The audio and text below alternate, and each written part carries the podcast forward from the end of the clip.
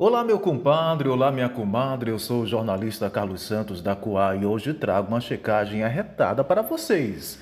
No início do mês de fevereiro, a Prefeitura de Maceió publicou uma notícia informando que era a quarta capital do Brasil com menor tempo para abertura de empresas. Quando vimos essa informação, matutamos e aí começamos a checar os dados. Primeiramente, analisamos os dados do mapa das empresas do governo federal e encontramos divergências no que a prefeitura divulgou.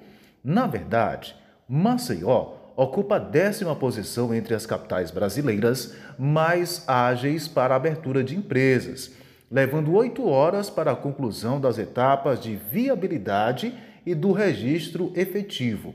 Já no Nordeste, o estado de Alagoas ocupa a quarta posição atrás da Bahia e Pernambuco, que levam quatro horas, e o Sergipe com apenas três horas para garantir o cadastramento.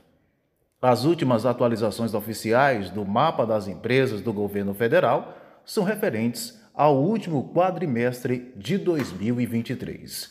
Apesar da prefeitura ter usado um gráfico mostrando o ranking nacional, ela não disponibiliza links que levam as organizações para a confirmação dos dados por ela mencionados.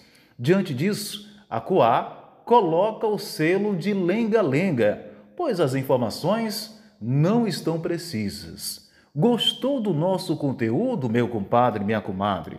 A COA é uma iniciativa arretada de checagem independente no Nordeste e que atua na região norte do Brasil.